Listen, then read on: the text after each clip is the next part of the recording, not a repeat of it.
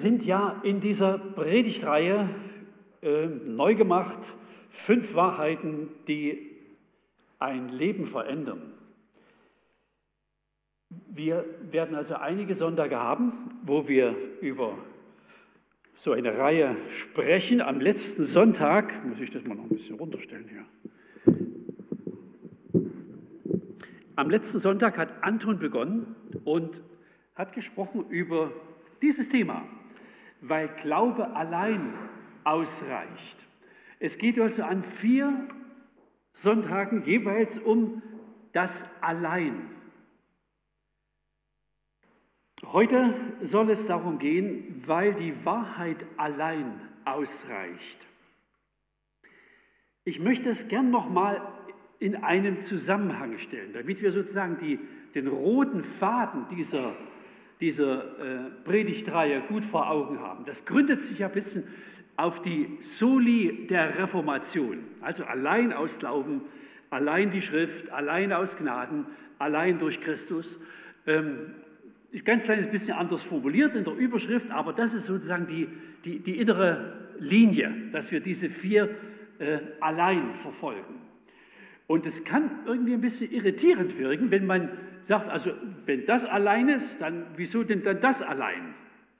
Äh, das schließt sich ja fast gegenseitig aus. Wenn, wenn das das Richtige ist, wieso ist denn das dann das Richtige?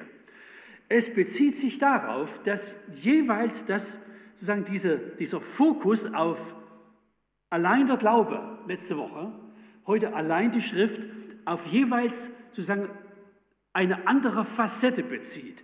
Und das möchte ich gern mal zeigen. Es geht in der Summe um die Frage, wie wird denn ein Mensch gerettet? Was ist dazu erforderlich? Wer kann das bewirken? Wo erfahre ich die Wahrheit darüber? Und diese zentrale Frage wird durch diese vier allein jeweils mit einer anderen Perspektive beantwortet. Und ich will das kurz zeigen. Und rechts äh, schreibe ich mal mit einem Mini-Sätzchen rein, äh, was damals Luther, ja, also wir heute ähnlich, wogegen er sich wehrt, ja, was sozusagen anstelle von dem, was allein gilt, sich in die Kirche, in die Lehre, in das Denken eingeschlichen hat oder implantiert worden ist, auch mit Bewusstsein. Und es, wir würden es heute vielleicht ein kleines bisschen anders formulieren in dem Kontext, in dem wir leben, aber dieses Allein ist auch eine Abwehr gegen andere Ideen, die sich irgendwie dazwischen schieben. Und wir wollen uns das mal kurz anschauen. Also bei dem Thema, das wir letzten Sonntag hatten, allein aus Glauben, geht es um die Frage, wie eignet sich ein Mensch, ich als Individuum, wie, habe, wie gewinne ich Anteil am Heil? Wie kommt das von dem, der am Kreuz hing, zu mir? Und da war die Botschaft allein durch den Glauben. Durch den direkten Glauben an Jesus Christus. Also ich als Mensch bete zu Jesus und sage ihm, dass ich das annehme, dass er für mich mit am Kreuz gestorben ist. Allein aus Glauben. Und was versucht äh, Luther irgendwie abzuwehren? Wogegen äh, wendet, sich diese, äh, wendet sich dieses allein? Es wendet sich zum Beispiel gegen diese Annahme, die also im katholischen Denken bis heute eigentlich äh, verbreitet ist, nämlich, dass die Kirche rettet. Man muss sich das so vorstellen, das Denken ist etwa, dass die Kirche das Heil verwaltet. Aber man kann sich das so ein bisschen denken, als hätte sie einen großen Tank, ja, einen großen Behälter, in dem das Heil ist und der Priester dreht auf und verteilt das Heil. Und wo die Kirche gewissermaßen als Mittler erscheint zwischen Gott, von dem das Heil kommt, und dem einzelnen Menschen. Und Hier wehren wir uns bis heute entschieden. Nicht die Kirche, auch diese nicht, verwaltet das Heil oder besitzt das Heil. Sie kann nur von dem Heil erzählen und kann auf den hinweisen, von dem es kommt, nämlich Jesus Christus, an den wir glauben. Und die beste Kirche ist die, die sozusagen den, das, den, das Individuum, den einzelnen Menschen zu Christus hinschiebt und ihn lehrt und sagt, auf ihn musst du vertrauen und nur auf ihn. Nicht die Kirche, ich habe ja noch auch, auch die Sakramente retten nicht. Ja, also Sakramente sind also einfach Handlungen, die das Heil vermitteln sollen. Also nicht das, was im Innern eines Menschen passiert, sondern das, was er tut oder was mit ihm geschieht was irgendwer mit ihm macht. Die Taufe, also das aufgespritzte Wasser auf einen Menschen, rettet ihn nicht. Dafür haben wir keine Grundlage in der Schrift. Der Glaube rettet. Also hinter jedem allein steht auch eine Abwehr gegen Wege, die eben nicht retten. Und es geht hier nicht bloß um eine Ansicht, es geht um Rettung und nicht weniger. Deshalb ist das kein Pillepalle und irgendeine Ansichtssache. Es ist eine Frage der Wahrheit. Und da bin ich beim nächsten Punkt. Also wir, ah ja, ich habe ja nochmal, äh, ach, gehört eigentlich zum nächsten Punkt. Naja, äh, die, weil die Wahrheit allein ausreicht. Das ist heute das Thema.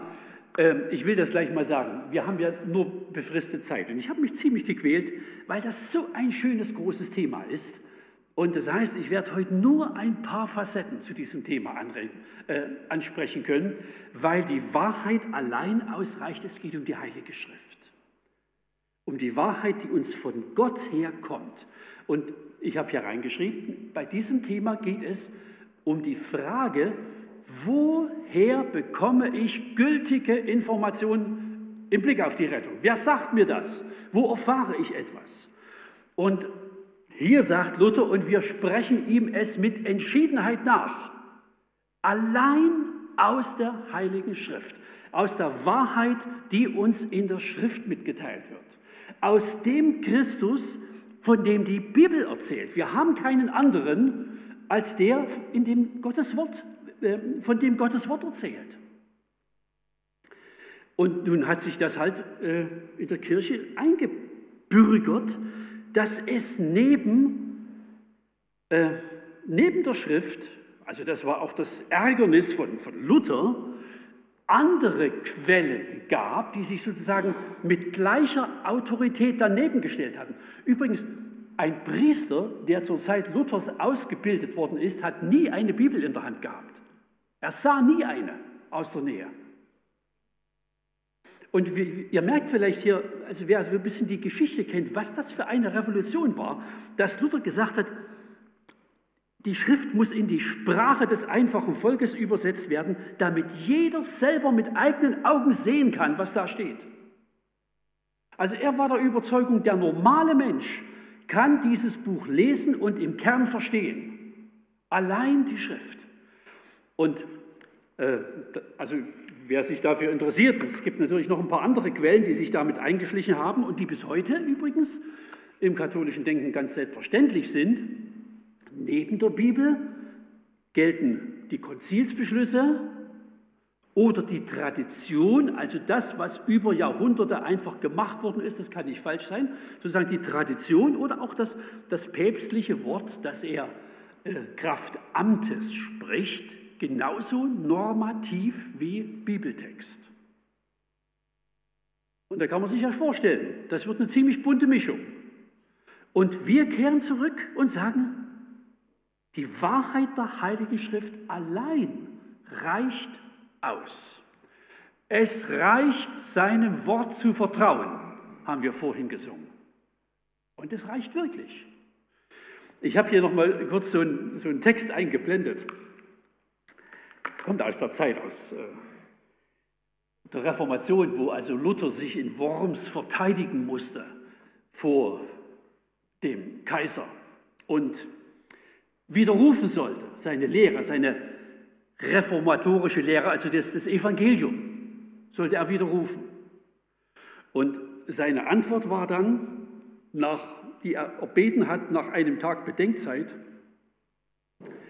ich kann und will nicht widerrufen, weil weder sicher noch geraten ist, etwas wider das Gewissen zu tun. Und schaut mal, worauf er sich gründet. Es sei denn, dass ich mit Zeugnissen der Heiligen Schrift oder mit öffentlichen, klaren und hellen Gründen und Ursachen widerlegt werde. Er gründet sich in einer Entscheidung, in der es um Leben und Tod ging für ihn. Er sagt, es steht geschrieben und weil es so ist, kann ich nicht anders reden. Das heißt, dieses Wort hat die Kraft, einem Menschen letzte innere Gewissheit zu geben, selbst wenn es etwas kostet. Es reicht, die Heilige Schrift zu haben. Darüber werde ich also dann noch ein bisschen mehr reden, aber ich will das einfach mal noch kurz sozusagen, ähm, damit wir das, Bild einigermaßen vor Augen haben. Jesus allein, weil Jesus allein ausreicht. Hier geht es um die Frage nach dem Heilsbringer, dem Heiland, dem Heilsmittler. Und auch hier hatte äh, Luther sehr viel Grund, das so, so isoliert in den Raum zu stellen, Jesus allein, weil in der Geschichte sozusagen Maria immer mehr in den Vordergrund getreten ist als Heilsmittlerin. Oder die Verdienste der Heiligen. Ähm, das Denk, ich will das denken, weil ich habe das vorhin mit dem, mit dem, mit dem Tank ja, ein bisschen beschrieben, ja, wo sozusagen das Heil drin ist, äh, was äh, der äh, Priester sozusagen öffnet und dem Menschen zufließen lässt. Dieser Tank füllt sich, jedenfalls nach diesem Denken, zu einem durch das, durch das, was Christus am Kreuz getan hat. Und sozusagen zum anderen besteht dieser gefüllte Tank aus den überschüssigen guten Werken der Heiligen. Die haben mehr Gutes getan, als sie für sich selber brauchten, ist der Glaube. Die Wahrheit ist, sie sind alle Sünder und sind auf die Gnade angewiesen. Alle. Und das heißt, das ist die Abwehr, das Heil an irgendwelchen anderen Stationen, Instanzen, Mittlern zu suchen, als allein bei Jesus. Und eine Kirche, die das nicht mit großer Klarheit sagt, verdient es nicht, Kirche genannt zu werden. Und das sozusagen die vierte Linie, also wir haben ja fünf Sonntage geplant, der fünfte ist dann so ein bisschen einfach die Zusammenfassung, das Ergebnis. Aber die ersten vier sind gewissermaßen der Sockel, weil die Gnade allein ausreicht. Hier geht es um die Frage äh, nach, dem, nach der Begründung warum ein Mensch Anspruch auf das Heil hat. Und zwar hängt es allein eben an der Gnade. Gott ist gnädig. Es gibt keine, es gibt an, bei keinem einzigen Menschen dieser Welt ein Recht auf Rettung. Es gibt keine Bevorzugung von Juden oder Nichtjuden. Er, Gott gießt gewissermaßen, weil er gnädig ist, sein Heil über alles aus, was Mensch heißt. Wirksam wird es allerdings nur dort, wo ein Mensch glaubt.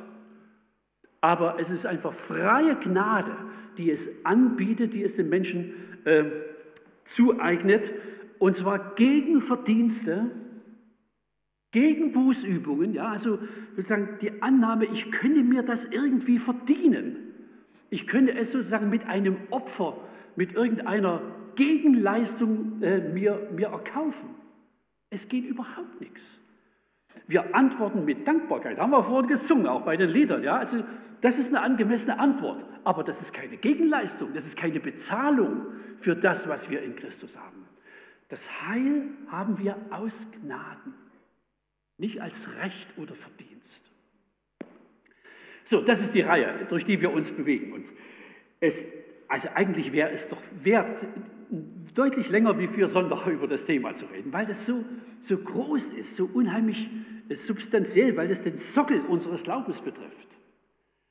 Aber wir drehen eine Runde durch vier, äh, diese vier Themen, wenigstens mit einem äh, Auszug aus dem großen Paket dessen, was man dazu sagen kann. Also, heute, weil die Wahrheit allein ausreicht, die Wahrheit der Heiligen Schrift. Links in dem kleinen Piktogramm seht ihr ja, es geht um ein Buch ähm, und das, was darin steht. Ich fange mal so an. Also links mit dem weißen Kasten.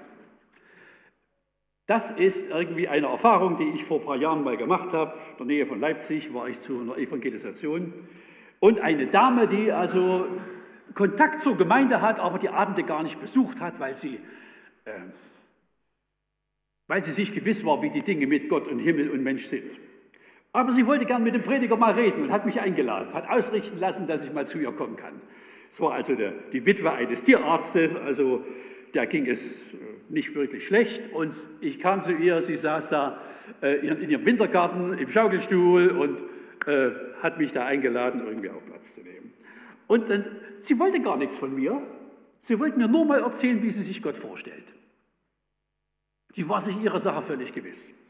Und dann fängt sie an und erzählt und ähm, ja, das ist so ein bisschen eine Mischung gewesen aus äh, ein paar, sagen wir mal, christlichen Bruchstücken und ein bisschen Buddhismus und ein bisschen Esoterik und halt ein bisschen Wunschbild, wie man sich äh, den lieben Gott da oben vorstellt.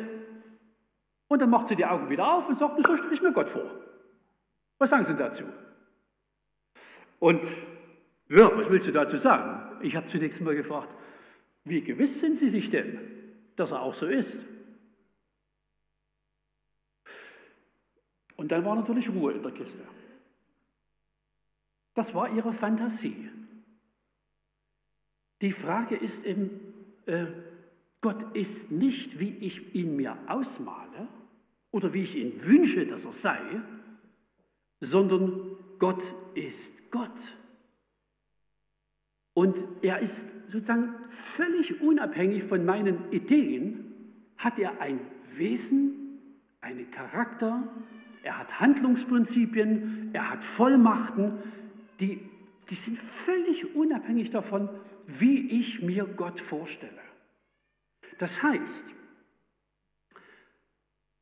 meine Idee beeinflusst nicht, wie Gott ist, sondern es ist genau andersrum. Ich trete als, sozusagen als Ahnungsloser vor Gott und frage, wie bist du? Was kann ich von dir erfahren? Wie gehst du mit Menschen um? Was hast du für ein Wesen? Und wir, ich habe hier oben drüber stehen, also das Wesen der Wahrheit. Also wir gucken zunächst einfach mal hin, was, was macht denn Wahrheit überhaupt aus? Das Erste, was wir festhalten müssen, Wahrheit ist wahr, auch nicht verstanden auch wenn sie nicht verstanden, verschwiegen oder unterdrückt wird, ist trotzdem alles wahr. Also, wisst ihr, wenn ich äh, Atheist wäre und würde meinen Kindern keinen Mucks von Gott erzählen, wie das in diesem Land millionenfach passiert, passiert ist und immer noch passiert, ähm, dann ist Gott trotzdem da und er ist, wie er ist. Mein Schweigen wird Gottes Existenz nicht verändern. Sie wird es nicht beeinflussen. Also Wahrheit ist wahr, völlig unabhängig von meinem Kenntnisstand und meinem Interesse. Deshalb, ich habe ja einfach mal ein äh, Beispiel geschrieben. Ja. Äh, also die Fallgesetze hat als erster Galileo Galilei beschrieben. Und er hat an dem Turm, den wir heute als den schiefen Turm von Pisa kennen, hat er seine Versuche gemacht, hat also Sachen, Steine runterfallen lassen, hat die Zeiten gemessen und so weiter und so fort und hat irgendwie rausgekriegt, dass es bestimmte Gesetzmäßigkeiten gibt, wie Gegenstände Richtung Erdmittelpunkt äh, unterwegs sind, wenn man sie einfach fallen lässt. Und er hat auch schon rausgekriegt, dass es sozusagen eine bestimmte Beschleunigungsgeschwindigkeit gibt, äh, also 9,81 Meter pro Sekunde, also jeder in der ersten Sekunde eben 981 und in der zweiten doppelt so schnell. Äh, das heißt also, es gibt sozusagen eine Beschleunigung, die sich permanent fortsetzt, falls es keinen Widerstand gibt. Und weil es halt Luftwiderstand gibt, äh, fliegt halt eine Feder zum Beispiel wesentlich langsamer nach unten, die er oben aus dem Turm fallen lässt. Aber wenn, es, wenn die Feder in einem luftleeren Raum fallen würde, dann würde sie genauso schnell fallen wie ein Stein. Also das sind die Fallgesetze, die auf jeden Gegenstand wirken. Galilei war der Erste, der das irgendwie beschrieben hat, der es gemessen hat. Wirksam war das schon immer. Die Leute, die vom Pferd gefallen sind, sind immer schon in der gleichen Geschwindigkeit Richtung Erde gefallen, äh, wie das nach der Entdeckung von, von Galilei war.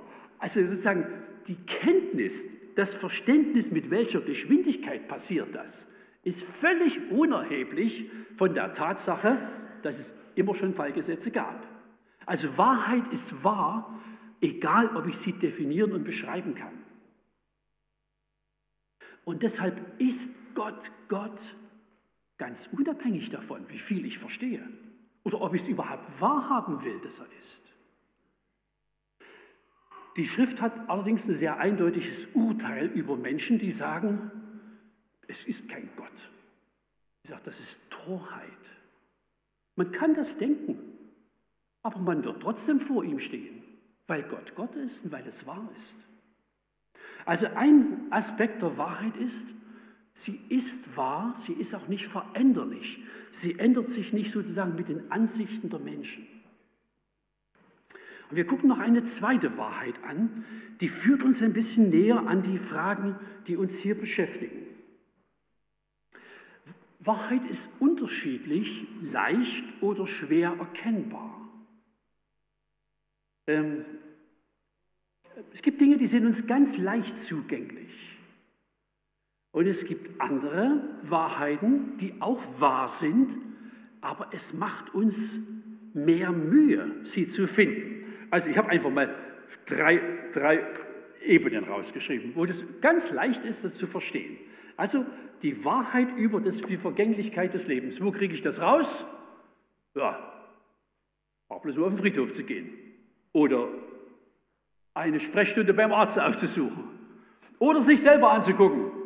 Ja, wir werden älter, wir brauchen eine Brille, wir kriegen, brauchen ein Hörgerät und kriegen graue Haare und dann mehren sich die Ausfallerscheinungen auf verschiedenen Ebenen. Die Wahrheit über Eisbären ist ein bisschen schwieriger. Ne? Die leben in einer Gegend, in der wir nicht gerne leben. Und das macht es schwierig.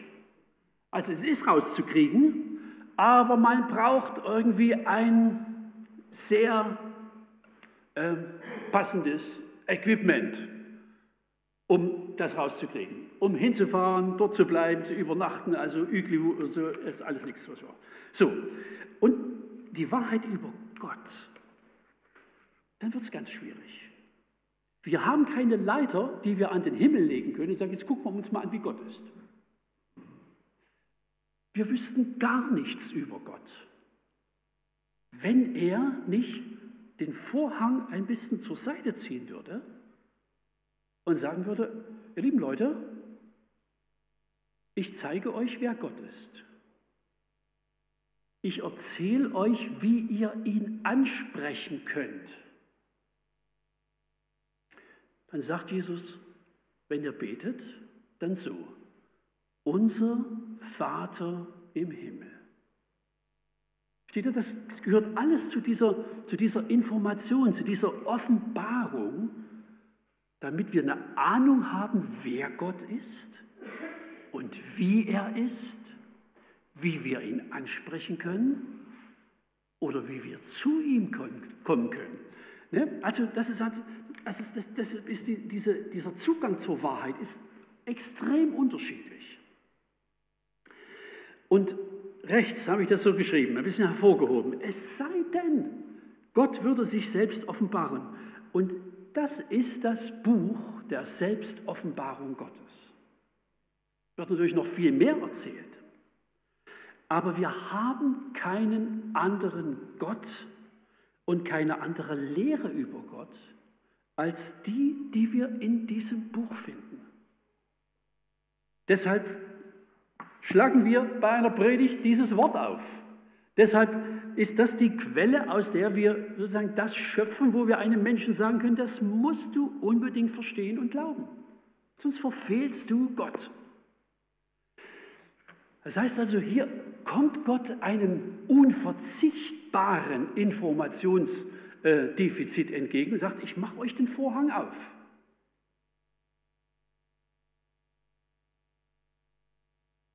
Die Verantwortung, die wir haben, ist, das zu hören oder zu erzählen und aufzunehmen und zu verstehen.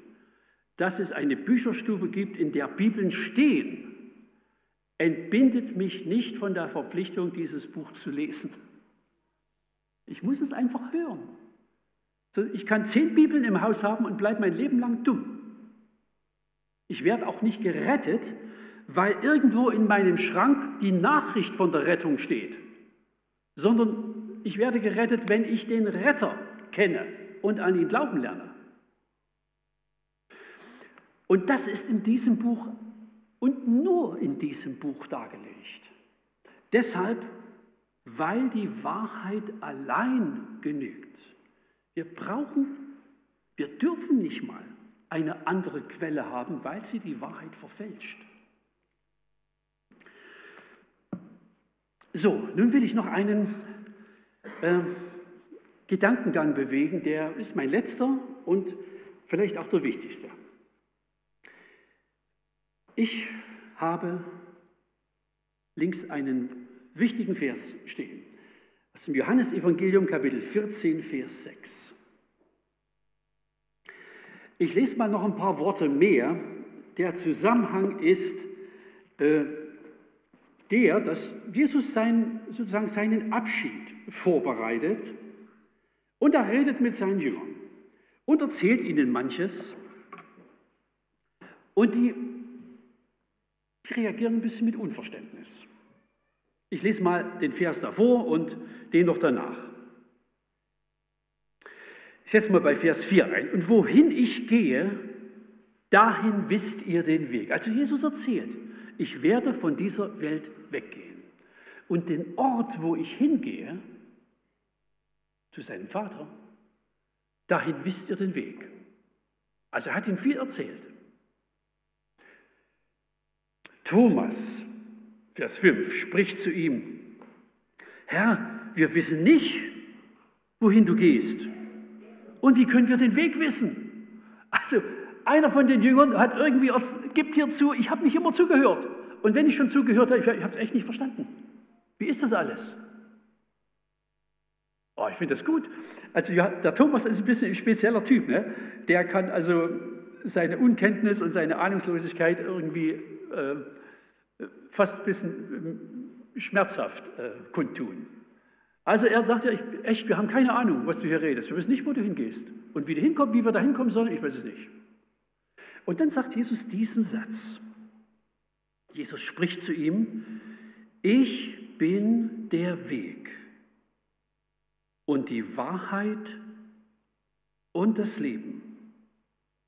Niemand kommt zum Vater als nur durch mich. Und ich habe so ein bisschen so diesen Mittelteil herausgehoben. Ich bin die Wahrheit. Die Überschrift oben drüber, der Herr der Wahrheit. Jesus. So, nun würde ich gerne äh, mit euch in zwei Richtungen gehen. Das müssen wir ein bisschen gut verstehen und auch sortieren. Wahrheit, ich bin die Wahrheit, hat zwei Linien. Also in seinem Fall wirklich auch zwei, zwei Stoßrichtungen, die man sehr gut unterscheiden kann und auch irgendwie getrennt, äh, ich will sie auch mal kurz getrennt behandeln. Das erste ist Wahrheit als moralische Qualität. Also das heißt, äh, Wahrheit als ein Kennzeichen eines Menschen. Ihr kennt vielleicht auch Leute, von denen ihr sagen würdet, die werden mich nicht voll flunkern, die werden mir kein Märchen erzählen. Das ist eine moralische Qualität. Wenn ihr wisst, der hat mich noch nie belogen und ich erwarte es auch gar nicht von ihm, das macht er nicht oder sie nicht. Das ist eine moralische Qualität. Und schaut mal, im Titusbrief, völlig anderer Zusammenhang. Es geht, es geht irgendwie um die Frage der, der Ewigkeit, der ewigen Rettung.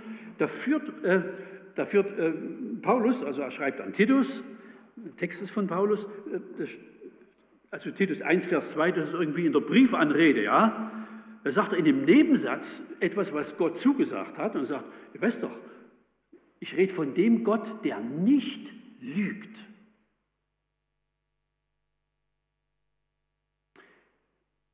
Das ist ein so schöner Satz.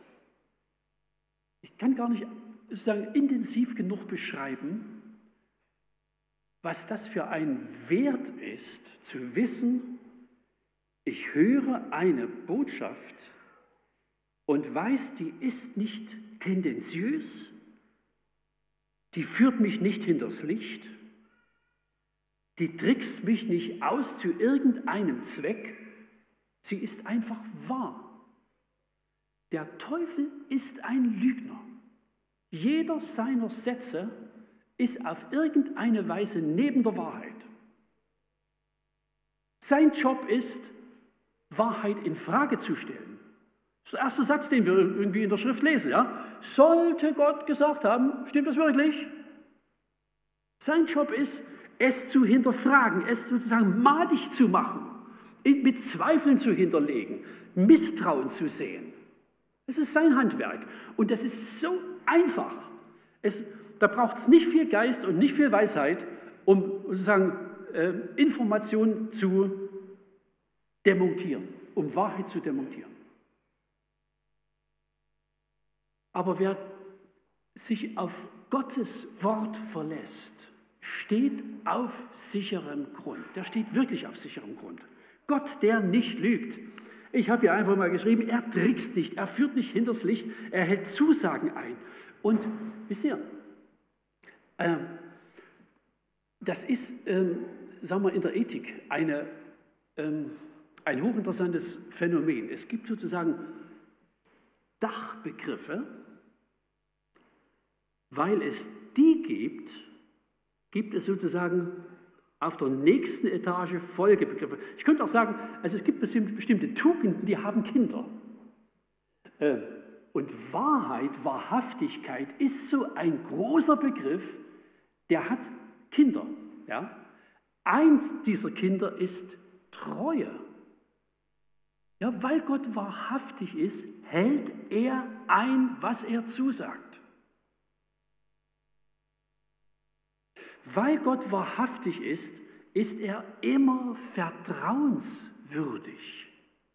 Es gibt keine Treue ohne die Tugend der Wahrhaftigkeit. Das heißt also, an, diesem, an dieser Überschrift, an, diesem, an dieser Wahrheit hängt vieles andere dran. Ist übrigens auch im, zwischenmenschlichen Bereich so. Ne? Ähm, wir, wenn wir die Erfahrung gemacht haben,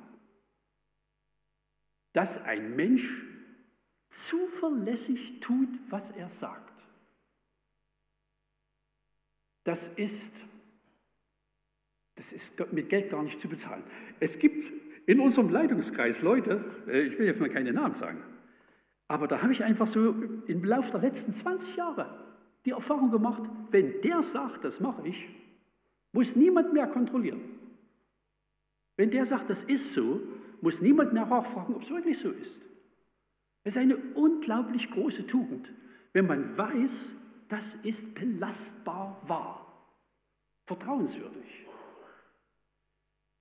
Und das trifft im absoluten Sinn auf Gott zu.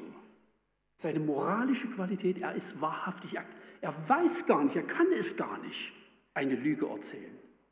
Es, es passt, es geht. Er kriegt, er kriegt den Satz gar nicht raus. Gott, der nicht lügt.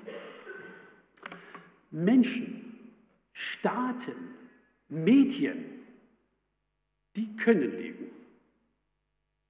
Und sie tun es auch.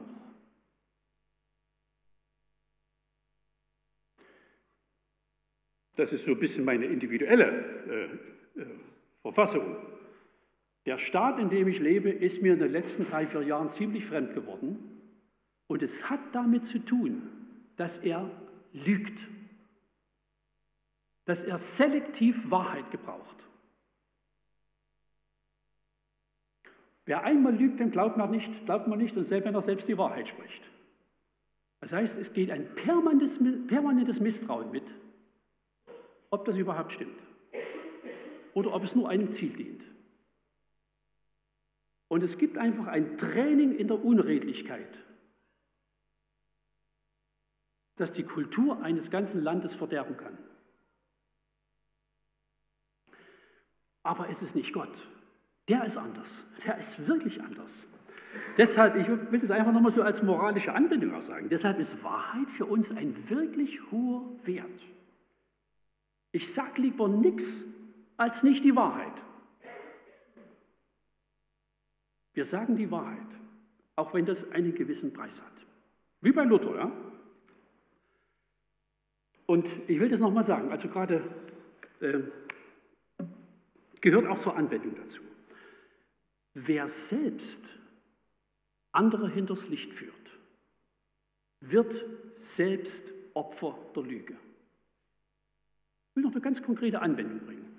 Dieses Desaster in Afghanistan hängt damit zusammen, dass ein Staat Märchenerzählern über den Islam glaubte.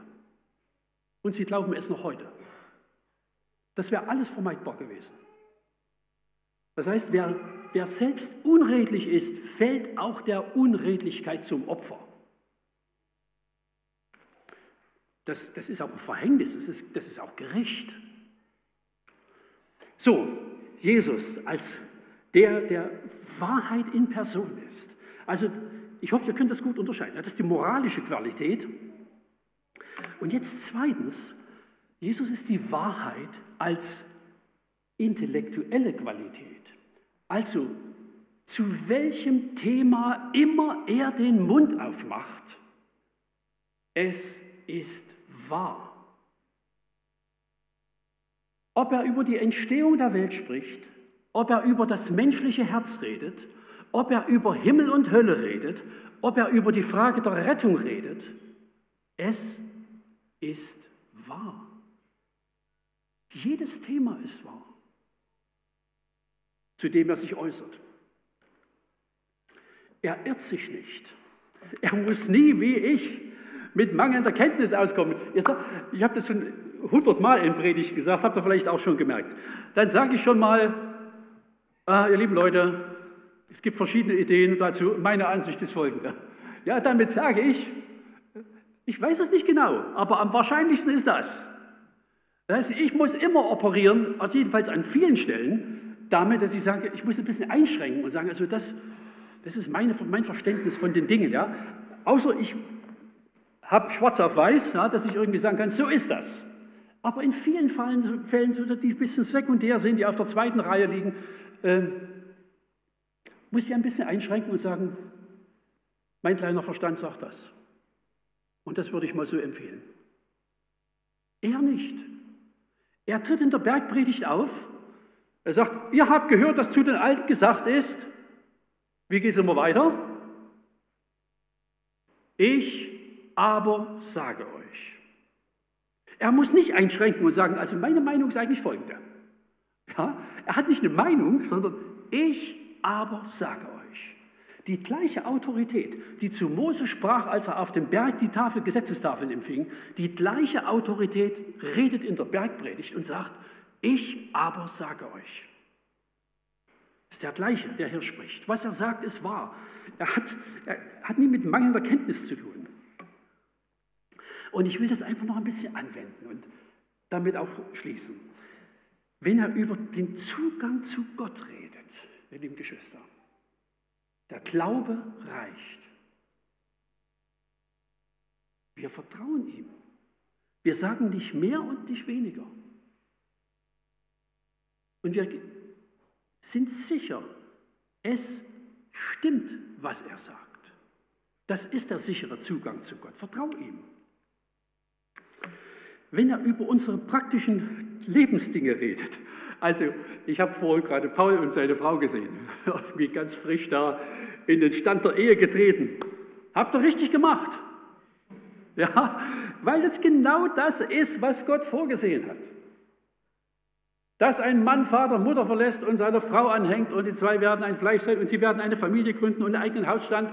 Das ist genau das. Das ist sozusagen Biografie, die irgendwie versucht, entlang zu gehen an, an, an dem, was der Schöpfer vor, vorgezeichnet hat. Macht er ganz genau richtig. Macht das weiter. Und, und hört auf ihn und nehmt ihn ernst. Also wenn er über das Leben redet, das Buch Sprüche ist eine Schatzgrube ohne Ende. Über, über Zusammenhänge zwischen Gottes Furcht und Lebensfügung. Wir finden unendlich viel. Und es ist wahr. Es ist wahr. Wenn er redet über,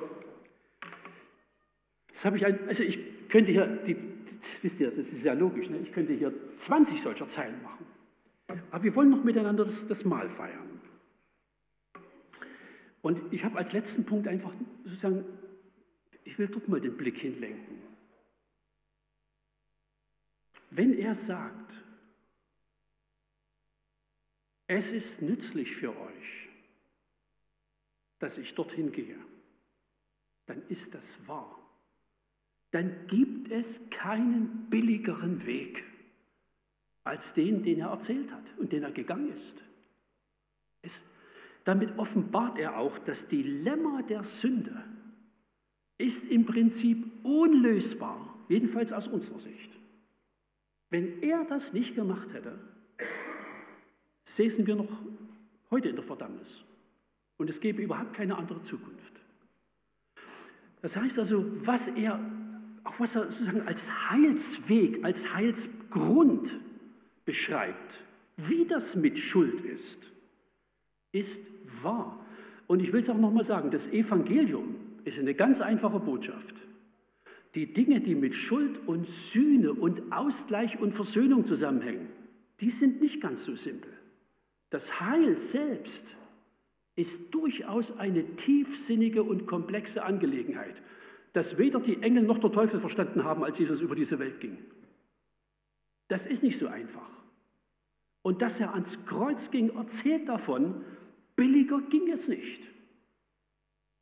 Das Verhängnis war sicher, in dem wir als Menschen standen, als gefallene Wesen, die mit der Erbsünde sozusagen, die geboren werden mit der Perspektive, dass sie ziemlich bald wieder sterben und nicht nur biologisch, sondern ewig von Gott getrennt sind. Dieses Verhängnis zu durchbrechen war eine äußerst komplexe Angelegenheit und sie findet ihren Höhepunkt in der Kreuzigung und Auferstehung des Gottessohnes. Das ist auch Wahrheit. Und wir klopfen an und sagen, Herr, wir wollen Sie verstehen und wir wollen dich auch begleiten auf diesem Weg und wollen das immer wieder sehen. Und ja, nicht vergessen, dass dort der Sockel unseres Heils liegt. Dies tut zu meinem Gedächtnis. Deshalb tun wir es immer wieder, auch heute. Wir verstehen nicht alles, aber wir wissen die großen Dinge. Ja? Wir wissen, was das gekostet hat und wir wissen, was wir davon haben. Deshalb reden wir davon und wir feiern es. Wir sind gleichzeitig ein bisschen betroffen und bedrückt, weil das Kreuz nichts harmloses ist. Und auf der anderen Seite freuen wir uns an dem Heil, das es uns gebracht hat und wollen sozusagen beides im Blick haben, das Opfer und den Rettungsjubel. Denn der muss unbedingt zusammen zu hören sein. Soweit meine Rede über den Herrn der Wahrheit und das Buch, in dem wir diese Wahrheit finden. Es gibt noch ziemlich viel zu erzählen. Es hat noch viele, viele andere. Musik